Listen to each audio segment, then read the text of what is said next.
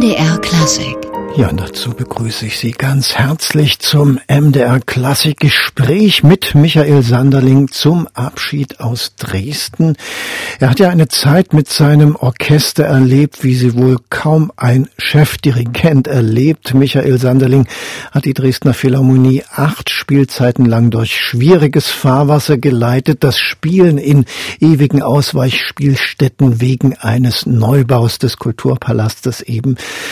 Das ist ja nicht so ganz alltäglich. Trotzdem hat er Beeindruckendes vorzuweisen und nun steht noch eine letzte Japan-Tournee an.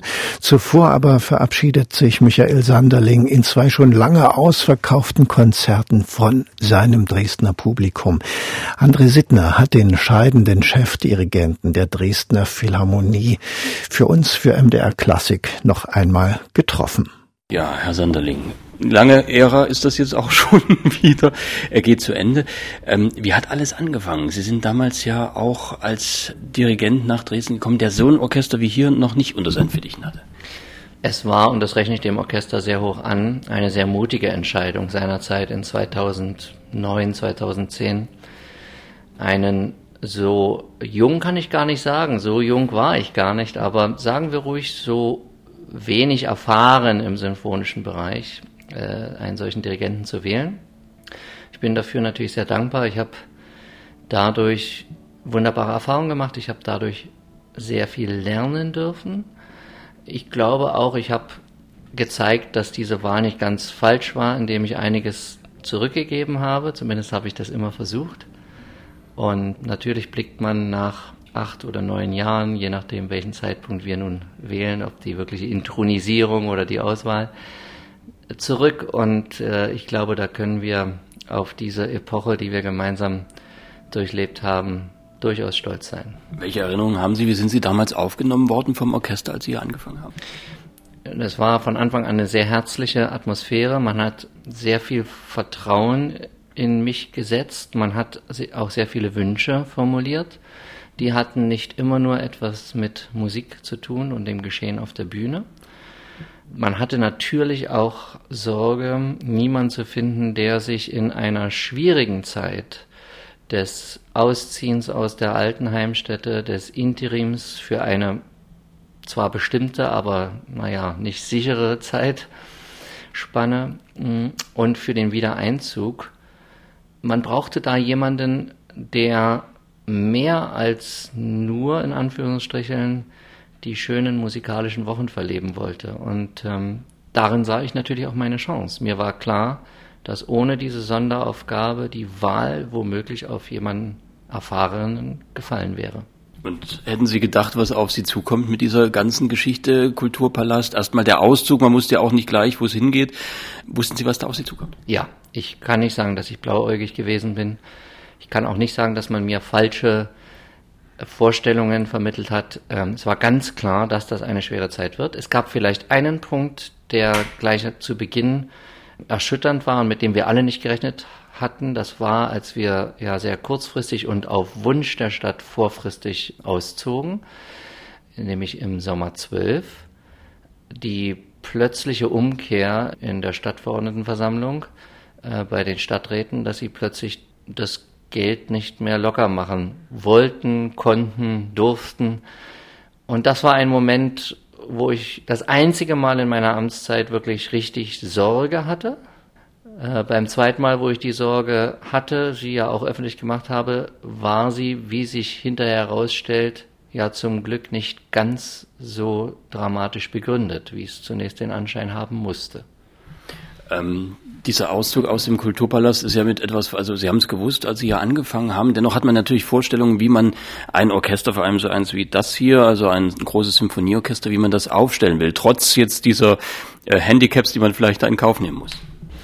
Ich habe ja durch meine Geschichte als Cellist, der seinen wesentlichen Teil auch im Orchester verbracht hat, und zwar freiwillig, ähm, natürlich mit einem gewissen Know-how und mit einer gewissen Vorbildung äh, hier begonnen. Und es gibt Orchester, auch die, die ich als Gastdirigent aufsuche, die glauben, das zu bemerken, dass ich äh, diese Vorbildung habe. Bin ich immer ganz sicher, ob sie das nur positiv meinen. Aber ähm, es ist richtig, ich bin nicht zum ersten Mal in Kontakt mit sinfonischen Orchestern gekommen. Ich war ja auch, machen wir uns nichts vor, ähm, ich war ja hier auch vorher, es ist ja zu der Wahl gekommen, weil ich hier als Gastdirigent zuvor war. Es war jetzt nicht so, dass man äh, mich wie Kai aus der Kiste gezogen hat. Aber ich war natürlich im Vergleich zu sicher äh, vielen anderen Mitbewerbern äh, jemand, von dem man annehmen musste, dass er vieles zum ersten Mal dirigieren wird und mit dem Orchester zum ersten Mal arbeiten wird. Diese Sorge hat man mir gegenüber tatsächlich nie formuliert und ich habe es auch geschafft, da bin ich sehr stolz drauf, bis auf eine einzige Ausnahme, alle Hauptwerke, egal ob große Sinfonik oder große Ouvertüre, bekannte Ouvertüre, nie zum ersten Mal hier in Dresden zu dirigieren. Ich bin darauf stolz, weil viele Chefdirigenten benutzen in Anführungsstrichen ihr eigenes Orchester, um selbst weiterzukommen und gehen damit dann bei den Gastorchestern hausieren, um zu glänzen. Und ich habe immer gedacht, es muss umgedreht sein. Ich muss zu meinem Orchester, wenn ich da verantwortungsvoll arbeiten will, mit einer eigenen Vorbildung kommen und die muss man sich als Dirigent halt mit anderen Orchestern dann holen. Dennoch äh, erarbeitet man sich ja solche Werke dann trotzdem neu mit dem eigenen Orchester. Wenn man jetzt so eine gewisse Erfahrung mitbringt, wie Sie gesagt haben, dann hat man natürlich mehr Spielraum, sozusagen mit dem eigenen, gut bekannten Leuten da neue Interpretationen oder vielleicht auch bloß kleine Details, aber das neu zu erarbeiten. Natürlich, das ist so. Das ist letztlich bei jedem Orchester so. Das ist das Schöne an meinem Beruf. Ähm, Sie müssen Ihre eigene Vorstellung, Ihr eigenes dramaturgisches Konzept und Konstrukt immer abgleichen mit dem, was Sie vorfinden, mit dem, was Ihnen zusätzlich und spontan auch noch angeboten wird. Und bei einem eigenen Orchester ist das natürlich von besonderem Wert, weil sie auf das, was ihnen letzte Woche an einer vergleichbaren Stelle angeboten wird, natürlich diese Woche wieder Bezug nehmen können und das auch wieder abverlangen dürfen. Und so ist eine Chefposition in diesem Punkt natürlich etwas sehr, sehr erstrebenswertes. Sie können Stein auf Stein weiterkommen, während Sie als Gastdirigent unbestritten sehr schöne Momente haben können, auch sehr schöne Wochen, aber es bleiben eben Wochen oder Momente.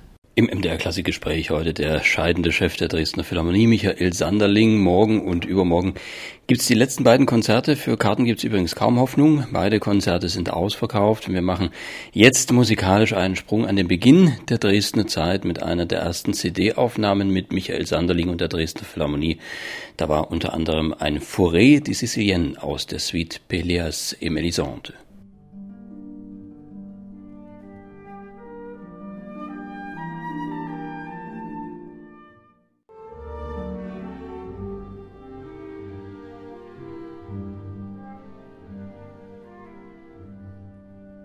Michael Sanderling am Pult seiner Dresdner Philharmonie heute bei uns im MDR Klassikgespräch, denn Michael Sanderling nimmt Abschied von seinem Dresdner Orchester. Morgen und übermorgen gibt's die letzten beiden Konzerte, als Chef zumindest.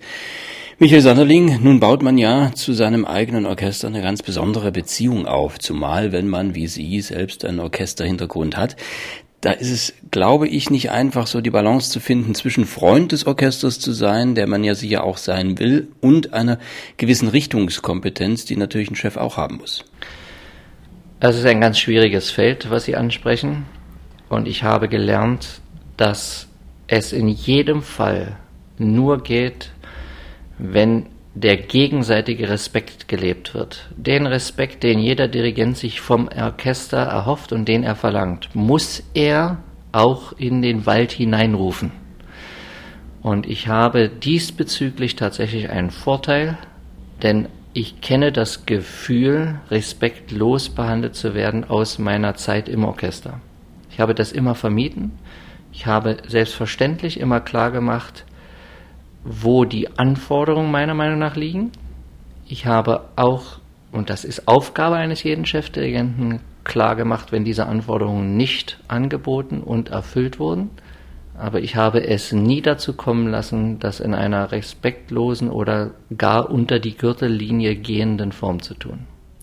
Ist ja diese Situation, in die Sie mit dem Orchester ja äh, gekommen sind durch den Auszug im Kulturpalast, durch die äh, Bedingungen, die Sie dann hatten in diesem Interim, das ist ja etwas, wo auch dann der Dirigent, der Chefdirigent als Führungs-, als Leitfigur auch eine ganz wichtige Rolle spielt, glaube ich. Ja, ich hatte natürlich nicht die Aufgabe, diesen Umbau mitzugestalten. Erstens war der weitestgehend und hervorragend geplant, als ich kam. Das hatte etwas mit der Genese des ganzen Projektes zu tun, das ja über, sagen wir, Jahrzehnte gelaufen ist, immer wieder aufgenommen wurde, verfeinert wurde, dann wieder in die Schublade gesteckt wurde. Und da ist äh, eine gute Sache entstanden. Man hat alle möglichen Fehlerquellen, die es beim Bauen so geben kann.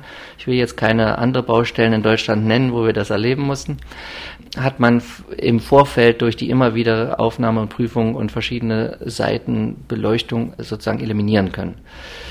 Meine Aufgabe habe ich von Anfang an daran gesehen, zu versuchen, dass die Qualität des Orchesters durch die widrigen äußeren Umstände nicht gravierend abnimmt. Und wenn ich das heute in 2019 resümiere und sehe, was wir zusätzlich zum Niveau halten alles geschafft haben, sichtbar geschafft haben. Ich rede nicht von der Qualität der einzelnen Aufführungen, das muss, müssen die anderen tun, das kann ich nicht selber tun. Aber wir haben 24 Sinfonien aufgenommen für Sony, wir haben Bilddokumente erstellt, wir haben dieses Interim ohne großen Publikumsschwund, ohne Schwund im Orchester überlebt. Und das sind alles Dinge, auf die ich stolz zurückblicke und wo ich dem Orchester und insbesondere natürlich auch der Verwaltung, allen Menschen hinter der Bühne, die da mitgewirkt haben, nur gratulieren kann. Nun ist ja das gerade auch, glaube ich, das Problem, dass man jetzt, wenn man so in so ein Interim geht und weiß, man hat Spielstätten, die jetzt nicht unbedingt äh, Konzertsäle sind oder fürs Orchester zugeschnitten sind, man baut ja Programme, glaube ich, da auch anders, auch zum einen im Hinblick, dass sie passen für die Spielstätten, im anderen, wie Sie sagten, auch um die Orchesterqualität zu bewahren, äh, stelle ich mir nicht so einfach vor. Das ist eine Herausforderung. Es ist aber auch eine Möglichkeit, Dinge zu erfahren, die man sonst nicht erfährt, weil man die äußeren Bedingungen so nicht vorfindet. Ich habe immer versucht, auch dem Orchester klarzumachen, dass wir in dieser zunächst mal misslich empfundenen Situation auch ganz viele Vorteile herauslesen können. Und ich glaube, es ist uns gelungen, Richtung Flexibilität in der Programmierung, Flexibilität im Umgang mit der mit den ganz verschiedenen Akustiken. Ja, wir hatten ein, ein Probeninterim, das war der trockenste Kinosaal, den ich in meinem Leben je erlebt habe. Es war nicht nur Kinosaal, das war trockener Kinosaal. Und von dort zum Beispiel dann in die Frauenkirche zu gehen mit mehreren Sekunden Nachhall, ist eine Herausforderung für uns alle gewesen. Auch nicht nur für die Orchestermusiker, die sich plötzlich ganz anders hörten, ähm, auch für mich, der plötzlich ganz andere Tempi wählen musste, abhängig eben vom Nachhall. Und das ist nur ein kleines Beispiel. Äh, von, von, den ganzen logistischen Aufgaben will ich gar nicht sprechen. Bühnengrößen, Garderoben fürs Publikum und so weiter. Das waren alles Herausforderungen, die hat man selten im Leben, aber aus denen kann man Profit schlagen und, und ich glaube, es ist uns gelungen. Das wollte ich gerade fragen. Also als äh, Dirigent erlebt man sowas, glaube ich, eher selten, dass man äh, ja in ein solches Wechselspiel gerät von Akustiken, von verschiedenen Räumen und das in kürzester Zeit und innerhalb eines normalen Konzertprogramms im Jahr. Das machen, glaube ich, die wenigsten mit. Was nimmt man sich als Dirigent raus aus so einer Geschichte? Ja, wie ich gerade gesagt habe, ich glaube, es ist im Wesentlichen die Flexibilität.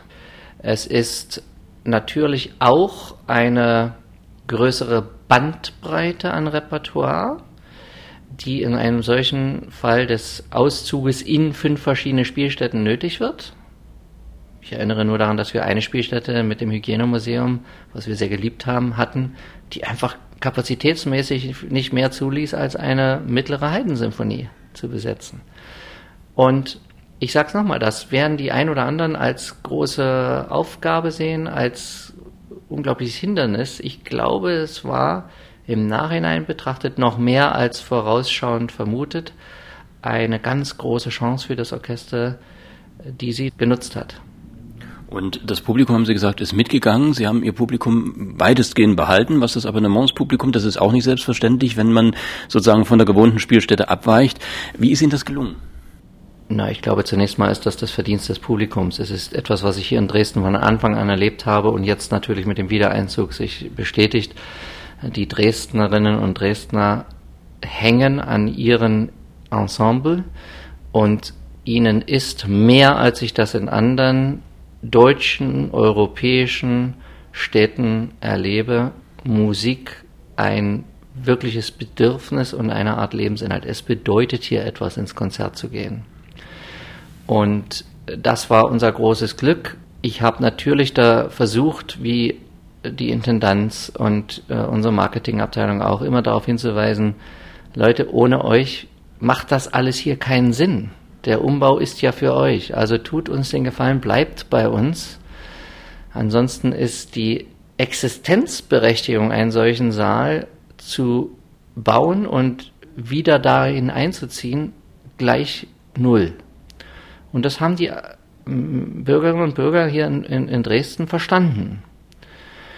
Ich glaube, es ist dann eine Sache dazugekommen und das war ja auch ein Hauptziel für eine neue Attraktivität zu sorgen. Es ist dazugekommen, dass wir deutlich spüren, dass seit 2017, seit dem Wiedereinzug in den neuen Kulturpalast, eben sehr viel mehr Musikbegeisterte aus aller Welt hier noch Einzug halten, weil sie jetzt wirklich auch eine würdige Spielstätte neben der Semperoper haben. Und dieser Einzug in den Kulturpalast, das war sicher das große Ereignis in der Amtszeit von Michael Sanderling. Zum ersten Mal hat das Orchester einen adäquaten Saal. Darüber werden wir gleich noch reden.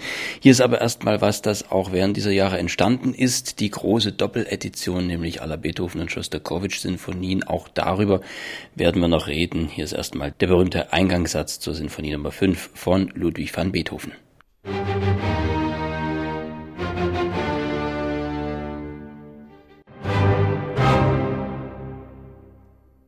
Die Dresdner Philharmonie spielt Beethovens fünfte Symphonie unter ihrem scheidenden Chefdirigenten Michael Sanderling. Morgen und übermorgen gibt er seine letzten Konzerte in seiner Funktion als Chef in Dresden und wir blicken da, Herr Sanderling, doch auf eine ziemlich bewegte Zeit zurück. Der Auszug aus dem Kulturpalast, das Interim, darüber hatten wir schon gesprochen. Und neben diesem Interim fürs Orchester ist ja quasi der neue Saal entstanden. Konnten Sie da mal reinschauen? Haben Sie da ein bisschen teilhaben können am Entstehen des Ganzen? Ja, selbstverständlich. Ich habe nicht nur reingeschaut, ich war natürlich auch, bevor wir ausgezogen sind, mit, mit den Bauplänen beschäftigt. Nicht, dass ich da besonders viel Ahnung hätte und das äh, professionell lesen könnte, aber natürlich hat mich interessiert, was ist angedacht. Und da ging es bei Weitem nicht nur darum, wie viel Quadratmeter wird das Oboenzimmer groß sein, sondern ähm, es ging natürlich auch um akustische äh, Dinge, wo ich mich besonders äh, in der Pflicht sah, das Team zu unterstützen mit zwei Ohren, die ein bisschen ausgebildet sind. Ich war extra in Holland bei der Firma Polz, die die Akustik verantwortet hat, äh, habe dort im Modell gesessen. Wir haben uns unterhalten, wir, wir waren gemeinsam auf Tournee, äh, haben dort nochmal genau miteinander besprochen, worauf kommt es an, was ist die Besonderheit des Dresdner Klangs und wie kann man ihn auch im Saal bestmöglich darstellen und so weiter und so fort. Also ich glaube schon, dass ich sagen kann, ich habe meiner Verantwortung dort Rechnung getragen. Für alles, was in meiner Hand lag, damit wir gut gesittet und gut aufgestellt in den Saal zurückkehren. Was ist der Dresdner Klang, den Sie jetzt angesprochen haben? Also das Orchester hat ja ein ganz starkes Profil. Wie würden Sie es beschreiben? Bei dieser Frage stocke ich immer. Es gibt halt manche Dinge im Leben, die kann man nicht genau beschreiben. Ich kann Ihnen ein paar Attribute nennen, die diesen Klang ausmachen, aber bitte fragen Sie mich nicht, wieso es dazu kommt und wie man das macht. Das ist etwas, was über Jahrzehnte, über Generationen weitergegeben wurde. Ich glaube noch wahrscheinlich sogar nonverbal weitergegeben wurde. Aber es ist ein Klang, den man allgemein etwas dunkler färbt, der etwas erdiger ist, der etwas wuchtiger ist, der äh, wenn wir so von dem, von dem alten zu bewahrenden Dresdner Klang sprechen, auch etwas konturloser ist, also mehr den Inhalt des Tones als die Form des Tones, die Konsonanz des Tones beleuchtet und bevorteilt. Und ich habe übrigens auch da versucht, die Zeit zu nutzen und gesagt, wenn wir zum Beispiel in der ähm, Frauenkirche spielen, dann müssen wir auch eine ganz andere Artikulation versuchen. Denn das, was den Dresdner Klang ausmacht, bringt die Frauenkirche von ganz alleine mit. Den Nachhall und die Füllung. Wir müssen für den Klavieranschlag sorgen. Und so haben wir äh, letztlich aus einer solchen Idee heraus auch äh, dann irgendwann uns sehr stark der Wiener Klassik zugewandt und ähm, dort bin ich der festen Überzeugung, dass das klavieristische Spiel, ähm, die Konsonanz, der, die entscheidende Tonsprache ist, aus der heraus die für mich sehr wichtige Rhetorik dieser Musik entsteht. Nun ist ja gerade auch Wiener Klassik etwas, was ein Orchester auch was die Spielkultur angeht, immer weit nach vorne bringt, wenn, weil die Genauigkeit und die Intonation und so weiter eine große Rolle spielt. Äh, ist es auch sozusagen als Hygienemittel von Ihnen eingesetzt worden? Ganz klar, ja. Ich habe äh, von Beginn an die Wiener Klassik eventuell auch das ein oder andere als Ausflug davor. Ich erinnere mich an eine Bender-Sinfonie zum Beispiel oder Händel, Concerti Grossi, benutzt, um Satelliten anzubauen an das, was ich ja ohnehin vorgefunden habe. Es ging ja nicht nur darum, die Qualität zu halten, das war schwer genug, wie wir gerade schon erörtert haben, aber es ging auch darum, dass ich mir durchaus gerne nachsagen lassen wollte am Ende meiner Amtszeit, dass das Orchester weitergekommen ist. Und wir haben in der Tonsprache für die Beethoven-Sinfonien, die wir uns dann vorgenommen haben, ähm, genauso eine Entwicklung genommen, wie wir äh, sicher in der schnellen Erarbeitung von modernen Spielpraktiken für zeitgenössische Musik etwas getan haben. Und wir haben selbstverständlich auch Zeit, zu Zeiten des Interims natürlich mehr auswärts als hier, das altbekannte und gern geliebte typische Dresdner Philharmonische Repertoire weitergepflegt. Als ich 2014 mitten in diesen Gedanken war, wie können wir diesen Satellit zum Beispiel der genauen Sprache weiter formen, kam mir eben eines Nachts noch der Gedanke, mein Gott, es ist gar nicht mehr so viel Zeit, bis wir ein großes Beethoven-Jubiläum feiern. Und mir war klar, dass kein Mensch auf einen Beethoven-Zyklus von Michael Sanderling mit der Dresdner Philharmonie wartet, zu, schon gar nicht auf Tonträger, die dem Orchester und auch mir natürlich sehr wichtig waren. Und dann kam mir sehr schnell die Idee, ja, das ist nicht allein interessant, aber es ist eben sehr interessant, auch in Vorgriff auf 2025, wo wir den 50. Todestag des für mich letzten großen Sinfonikers Dmitri Shostakovich feiern, die Klammer zu setzen zwischen Beethoven und Shostakovich. So ist unser großes Projekt, was uns die letzten vier Jahre sehr heftig und vordringlich beschäftigt hat, entstanden. Das ist ja auch ein, ein sehr reizvolles Wechselspiel zwischen Beethoven und Shostakovich. Äh, wie haben Sie das erlebt, diese, die Anfänge der großen Symphonie und das, wie Sie sagen, das Ende? Naja, ich habe es so erlebt, wie ich es vermutet habe. Ich habe die ganz großen Gemeinsamkeiten erkannt. Die Wahl der Mittel, sie liegen nicht weit auseinander. Aber das noch Wichtigere ist, wenn wir zum Beispiel zwei so herausragende Werke aus den jeweiligen Övres nehmen, wie die neunte Beethoven-Symphonie und die dreizehnte Shostakovich-Symphonie, die ich eben nicht ohne Grund auch auf eine CD, also auf eine Doppel-CD gebracht habe, die beiden humanistischen Anliegen, die dort formuliert werden, das eine im Fall von Beethoven, der volle Optimismus und die Aufforderung, alle Menschen werden Brüder. Und in der 13 Schostakowitsch das große Fragezeichen. Wann werden wir denn nun endlich Brüder? Wie kann es denn sein, dass wir uns das, was im Fall der 13 Schostakowitsch um Barbie Jahr geht, uns gegenseitig antun? Mensch zu Mensch, Mensch von Mensch. Wie kann das im 20. Jahrhundert noch eine Rolle spielen? Und wenn wir ganz ehrlich sind, ich habe das jetzt im Zuge der Neuvorstellung unserer gerade erschienenen Box der 15 Schostakowitsch-Sinfonien mehrfach betont. Gerade in den jüngsten Tagen und Wochen muss man ja sagen, dass diese Musik von Schostakowitsch brandaktuell ist, die da mahnt zur Meinungsfreiheit, zur Auseinandersetzung an der Sache und nicht zur Restriktierung von Menschen und, und deren Ausdrucksmittel, die da mahnt zum gegenseitigen Respekt und zum humanistischen Anliegen und zur Durchsetzung, zur endlichen Durchsetzung, dass wir alle eben irgendwo gleich sind. Und davon sind wir leider weit entfernt. Dann haben Sie ja diese Sinfonien und diese, diese Zyklen oder diesen Doppelzyklus ja nicht nur auf CD gebracht, sondern auch hier im, im Kulturpalast dem Publikum vorgestellt, äh, in einer Zeit, äh, wie wir alle wissen, die auch für Dresden nicht ganz einfach war und auch nach wie vor ist, obwohl es sich äh, ein bisschen eingeregelt hat. Aber ähm, wie hat das Publikum darauf reagiert? Es war mir von Anfang an klar, dass für die Rezeption von Schostakowitscher Musik hier in Dresden ein ganz willkommenes Feld herrscht. Ich hätte sonst dieses Wagnis nicht vorgeschlagen. Es hätte an anderer Stelle Kamikaze sein können, in einer Zeit des Interims, in der Beschwerlichkeit auch für das Publikum, mit einem Repertoire fortlaufend fortwährend zu kommen, was nicht gemocht wird, nicht anerkannt wird. Das war hier in Dresden klar, dass das anders ist.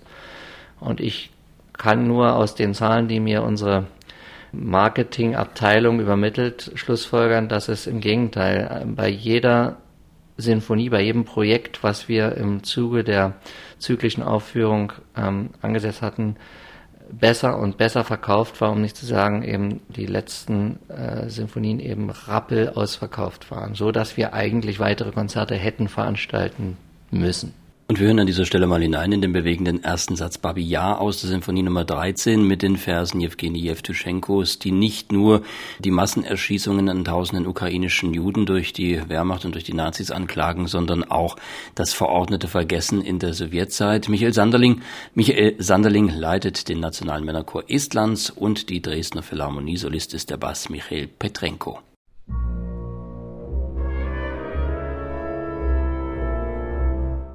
Der Beginn der Sinfonie Nummer 13 Babi Yar von Dmitri Schostakowitsch, gerade neu erschienen.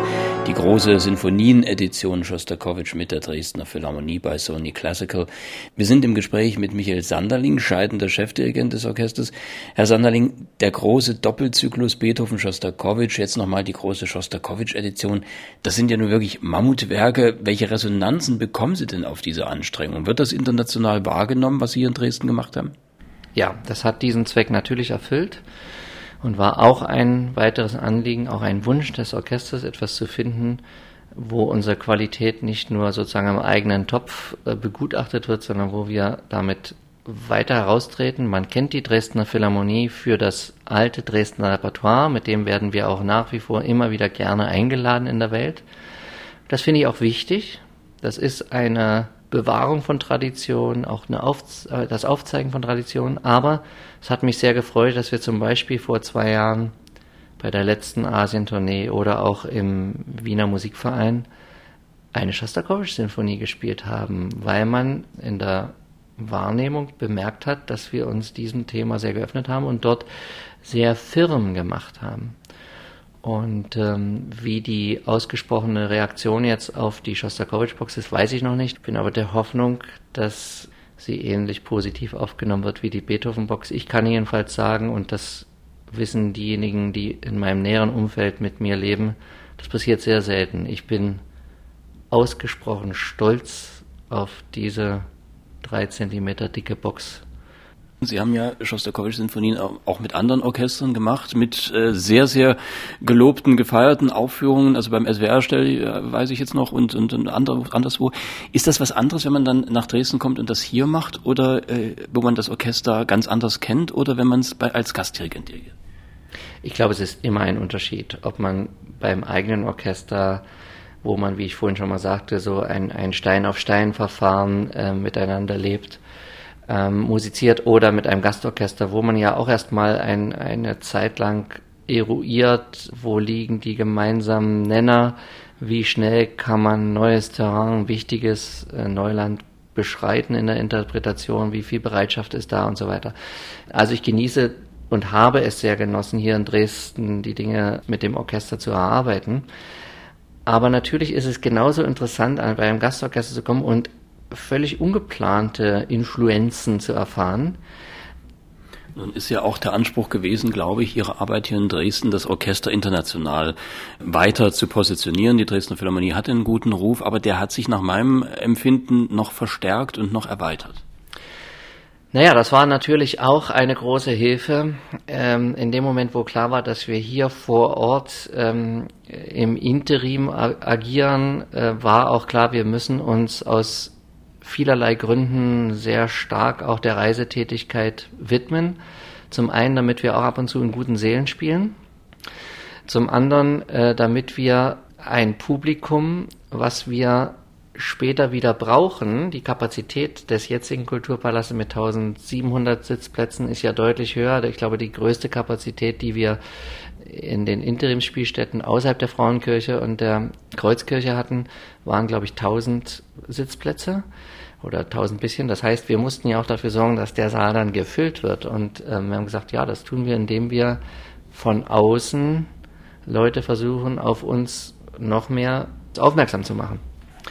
Und so haben wir zum Beispiel äh, die Schlagfrequenz äh, für äh, Japan-Tourneen von seinerzeit, glaube ich, drei oder sogar vier Jahre, als ich kam, auf alle zwei Jahre erhöht.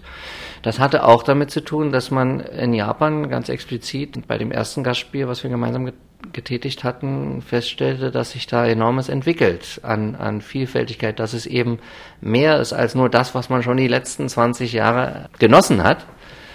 Und das wollte man jetzt halt im übernächsten Jahr wieder erleben. Und so stehen wir jetzt also vor der insgesamt vierten Japan-Tournee meiner Amtszeit. Und äh, so könnte ich das mit anderen äh, Ländern und äh, Spielorten äh, natürlich fortsetzen in der Aufzählung. Wir sind regelmäßig Gast in den deutschen und auch europäischen Musikzentren. Und dann kam natürlich der große Moment, wo der Saal, der neue Saal dann zugänglich wurde für Sie, fürs Orchester. Wie haben Sie so diese ersten Augenblicke erlebt?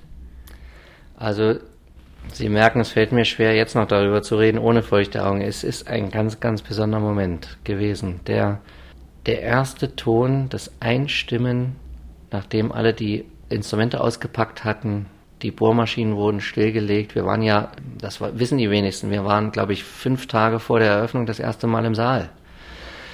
Und da wurde noch heftig gearbeitet. Äh, ich habe spaßeshalber gesagt, bis zum Bühnenrand werden wir wahrscheinlich mit Gummistiefeln anreisen müssen. Und dann die erste Note, das werde ich nie vergessen. Das, der Klang, von dem wir immer geträumt haben. Sie wissen ja bis zum Schluss nicht, wird's gut oder nicht. Alle Messungen stehen auf der einen Seite, aber wie oft hat das Schicksal bewiesen, dass die Realität dann anders aussieht. Und es war vom ersten Ton an klar, dass dieser Saal gelungen ist, dass sich unsere Träume erfüllen. Natürlich war auch klar, wir werden hier und da noch äh, mit dem Saal eins werden müssen, auch noch nachjustieren. Das ist völlig normal und das geht, wird auch jetzt noch ein äh, paar Jahre dauern. Aber dieses Glücksmoment, die Augen, die Gesichter, in die ich da geschaut habe, das werde ich so schnell nicht vergessen. Sie haben ja international in tollen Sälen gespielt, aber das ist halt keine Permanenz. Jetzt haben Sie selbst einen äh, erstklassigen Saal, also Ivor Bolton ist einer der besten Säle Europas, ganz sicher. Das Orchester wächst an so einem Saal, glaube ich. Also das kann jetzt sozusagen aus dem Vollen schöpfen in seiner Entwicklung. Also es ist sehr lustig. Früher gingen wir nach außerhalb und erlebten immer Glücksgesichter äh, bei uns, wenn wir in Hongkong im, äh, im, im Saal waren also endlich. Und heute ist es so, wir kommen zurück von einer Tournee und sagen, wow, endlich. Und das ist das größte Kompliment, was ich allen, die diesen Saal mit zu verantworten haben, machen kann. Das Orchester, da stimme ich Ihnen voll und ganz zu, entwickelt sich mit diesem Saal. Es entwickelt sich nicht nur, weil der Saal jetzt vieles darstellt von dem, was im Orchester war, sondern es entwickelt sich, weil der Saal vieles verlangt, was das Orchester zwischendurch gar nicht ausprobieren konnte und anbringen konnte. Und ich glaube, dass gerade in Hinsicht Pianokultur, Artikulationskultur, vieles jetzt mehr und mehr zum Tragen kommt, weiterentwickelt wird. Und ich bin sicher, wenn wir uns in zehn Jahren treffen und über die Dresdner Philharmonie sprechen, wird das Orchester noch weitergekommen sein. Stillstand gibt es in unserem Beruf nicht. Und es ist schön, wenn man den Stillstand prognostizieren darf als Entwicklung zu einer Vielfalt und zu einem Positivum und nicht, wie wir 2012 beim Auszug Angst haben mussten, eine Entwicklung zur Stagnation und zur qualitativ, zum qualitativen Nachlassen. Dann wird man Sie natürlich hier in Dresden vermissen. Sie werden dem Orchester aber nicht abhanden kommen. Also als Gast dürfen wir Sie hier erleben. Ja, wir sind verabredet. Ich habe äh, selbstverständlich äh, ein Jahr Pause vorgeschlagen, weil ich finde, dass das alles andere ist respektlos. Egal wer der Nachfolger ist, das macht man einfach nicht. Aber ich habe es mir nicht nehmen lassen, sehr schnell Ja zu sagen, als man mich fragt, ob ich in der übernächsten Saison wiederkomme. Und das tue ich mit ganz großem Vergnügen mit einer Malersinfonie ähm, und setze damit auch in gewisser Weise natürlich Schostakowitschs Emotionsgehalt, der ja sehr stark auch an Maler angelehnt ist, fort. Dann freuen wir uns drauf. Ganz herzlichen Dank. Sehr gerne. MDR Klassik